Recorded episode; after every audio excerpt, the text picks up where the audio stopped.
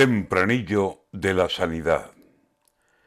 Ahora que nadie nos diga que esto es cosa de la izquierda, que a doscientas mil personas no las convence cualquiera.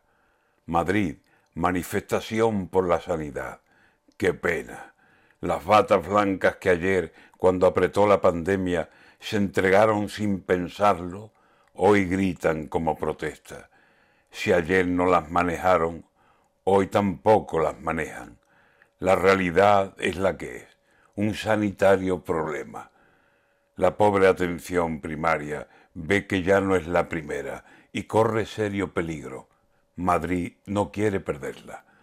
Poco a poco iremos viendo en Madrid y en otras tierras, en verdad, qué pasa aquí, cuál es la verdad siniestra. Hay intereses que tienen a la sanidad enferma.